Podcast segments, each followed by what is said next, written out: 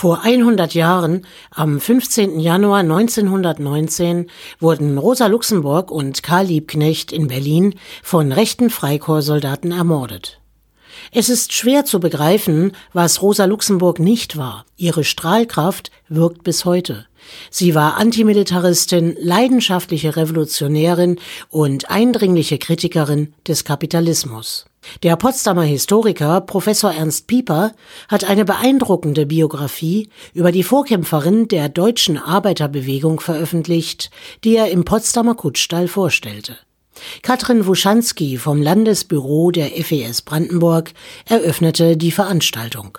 832 Seiten und 2000 Anmerkungen brauchten Sie, Herr Pieper, um dem Leben und Wirken hinter dem Mythos Rosa Luxemburg näher zu kommen. Keine leichte, aber äußerst spannende Lektüre. Sorgfältig und objektiv, empathisch zeichnen Sie den Lebensweg Luxemburgs nach und zitieren und erläutern viele Texte aus der unüberschaubaren Menge an Büchern, Aufsätzen, Zeitungsartikeln und Briefen der Politikerin.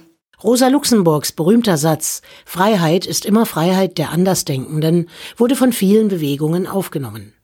Ihre Ablehnung des Nationalstaats und ihr bedingungsloser Internationalismus machten sie zu einer kontroversen Frauenfigur innerhalb der politischen Linken. Sie war trotz ihrer bestechenden Rhetorik und Intelligenz niemand, der die Massen beeindruckte, er haftete ihr etwas Exotisches an.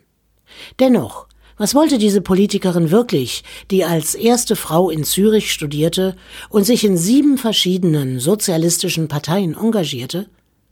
Max Steinacker von der Initiative gegen Vergessen für Demokratie würdigt Rosa Luxemburg in einem Eingangsstatement.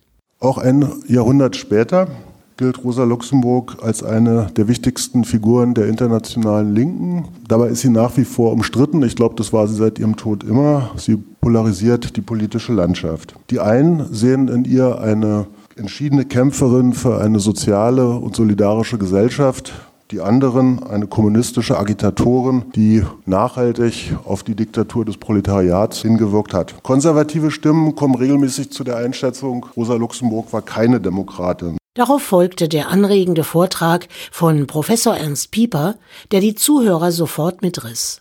Professor Pieper beschreibt, in welchem intellektuellen Klima Rosa Luxemburg aufwuchs.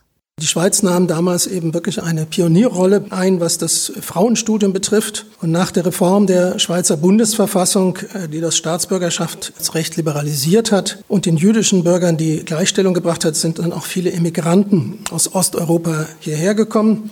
Chaim Weizmann, der wie alle seine Geschwister in der Schweiz studiert hat und dann 1948 Israels erster Staatspräsident äh, geworden ist, hat einmal gesagt, in den Schweizer Universitätsstädten Zürich, Basel und Genf hätten die revolutionären Kräfte aus ganz Europa sich zusammengefunden. Im Folgenden zeichnete Pieper Luxemburgs politischen Werdegang und ihre unterschiedlichen Stationen und Wegmarken nach. 1898 folgte der Umzug von der Schweiz nach Deutschland, was für sie in der damaligen Zeit politisch am interessantesten war. Sie führte einen sehr erfolgreichen Wahlkampf in Schlesien, nahm am 18. August 1907 am Internationalen Sozialistenkongress in Stuttgart teil, zu dem auch Lenin, August Bebel und Karl Kautsky anwesend waren. Als sie danach trotz vieler Warnungen nach Warschau reiste, wurde sie verhaftet und inhaftiert. Der Prozess wurde allerdings eingestellt. 1914 brach der Erste Weltkrieg aus, da saß Rosa Luxemburg wieder im Gefängnis, diesmal in Posen wegen politischer Agitation. Im April 1917 kam Lenin aus Zürich nach St. Petersburg. Der Ausbruch der russischen Oktoberrevolution war auch für Rosa Luxemburg eine Wendemarke. Was bleibt von Rosa Luxemburgs politischem Wirken und worin besteht ihre Aktualität bis heute? Professor Ernst Pieper.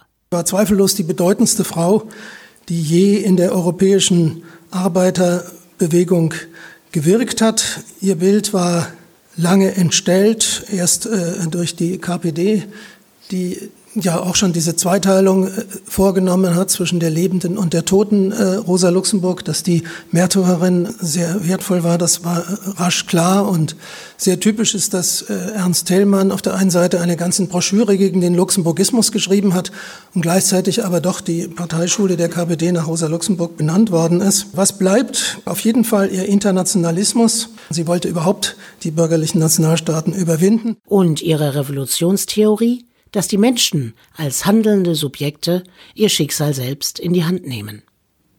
Nach diesem beeindruckenden Vortrag durfte das Publikum diskutieren und dem Historiker Professor Pieper Fragen stellen.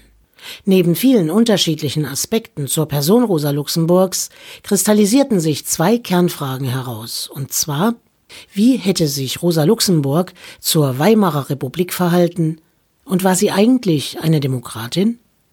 Dazu Professor Pieper. Lenin wurde hart dafür kritisiert, dass er die Konstituante verjagt hat. Sie wiederum hat geradezu fanatisch sich gewandt gegen die Wahlen zur verfassunggebenden Nationalversammlung. Also sie wollte keine bürgerliche Revolution, sie wollte eine sozialistische Revolution. Also sie wollte sicherlich etwas anderes als Ebert und Scheidemann und diese Leute. Das ist äh, vollkommen offensichtlich. Die wollten eine Reform, eine Demokratie, einen Parlamentarismus. Sie hat ja deutlich unterschieden zwischen der bürgerlichen und der sozialistischen Demokratie. Die sozialistische Demokratie ist ein Synonym für die Diktatur des Proletariats. Und ähm, da gingen die Vorstellungen auseinander. Insofern wäre sie vorsichtig formuliert der Weimarer Republik, so wie sie dann geworden ist, sicherlich sehr kritisch gegenübergestanden, hat gesagt, hier sind unsere wesentlichen Ziele noch nicht verwirklicht. Wenn man davon ausgeht, dass Demokratie eine sich entwickelnde Staatsform ist, die immer wieder aufs Neue verteidigt werden muss, dann kann man Rosa Luxemburg vielleicht als sozialistische Demokratin bezeichnen. Mit Sicherheit ist sie eine herausragende Kämpferin für die deutsche Arbeiterbewegung, deren Ziele und Wirken Professor Ernst Pieper in seiner Biografie Rosa Luxemburg ein Leben, erschienen im Blessing Verlag, eindrücklich recherchiert hat und mitreißend beschreibt.